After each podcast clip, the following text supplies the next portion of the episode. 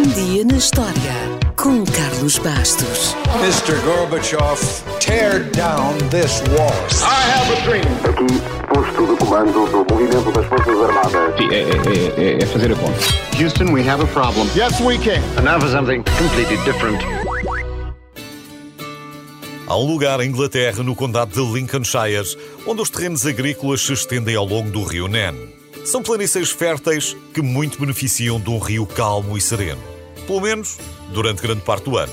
Mas quando a maré do Mar do Norte sobe, a 6 km de distância, o rio transborda a uma velocidade tal que o Usain Bolt teria dificuldade em fugir da água. E por altura da lua cheia, a água corre tão depressa, mas tão depressa, que pode mesmo ultrapassar um cavalo a galope.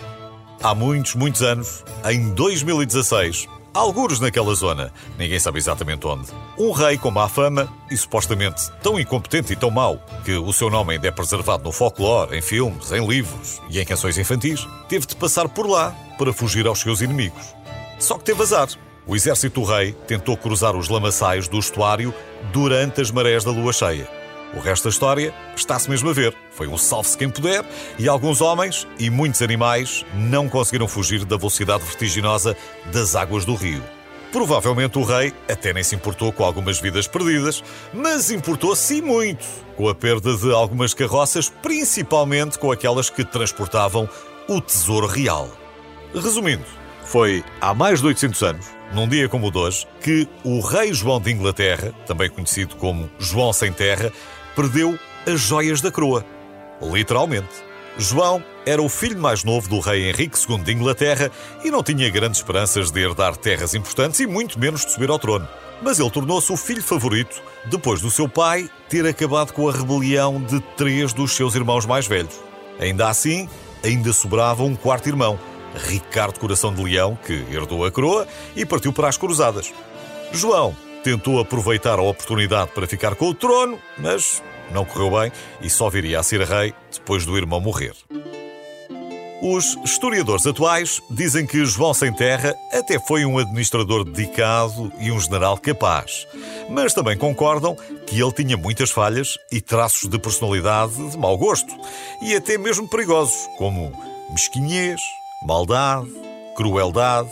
Ora, esses traços de personalidade e essas qualidades negativas forneceram material em abundância para os escritores da era vitoriana. E o Rei João permanece até hoje como uma personagem recorrente na cultura popular ocidental, principalmente como vilão nos filmes e nas histórias de Robin dos Bosques. Mas a história de Robin dos Bosques fica para outro dia. Ainda temos de falar dos erros do Rei João, que foram tantos que ele foi forçado pelos barões a assinar a Magna Carta, ficando com o seu poder limitado. Apesar do rei não ter gostado, a Magna Carta é um documento importantíssimo, é uma espécie de Constituição inglesa ou documento fundador da democracia. E também podemos falar da sua descendência, que foi tão extensa que é possível traçar, com a exceção de um, a ancestralidade de todos os presidentes dos Estados Unidos até si. Quanto ao tesouro, ninguém pode ter a certeza do que continha. Há investigadores que dizem que foi uma catástrofe à escala do Titanic. Outros simplesmente dizem que o rei terá perdido parte da sua capela e alguns ornamentos. Há, no entanto, fortes evidências circunstanciais de que João perdeu pelo menos uma coroa. É que nunca mais ninguém a viu com ela. Uma coisa é certa: muita gente continua à procura e acredita que há um grande tesouro no condado de Lincolnshire. A não ser que a história da cheia tenha sido mal contada e o tesouro tenha sido roubado por Robin dos Bosques, que gostava de roubar aos ricos para dar aos pobres.